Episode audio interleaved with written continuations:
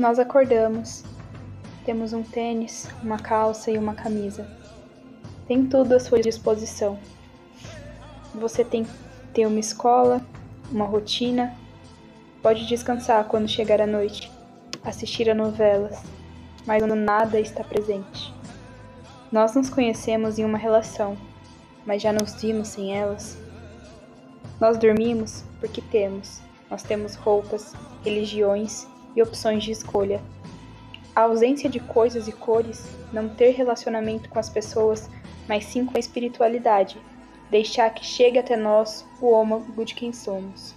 Se você, eu, temos uma situação, há elementos que compõem isso. Mas nós já nos imaginamos sem nada?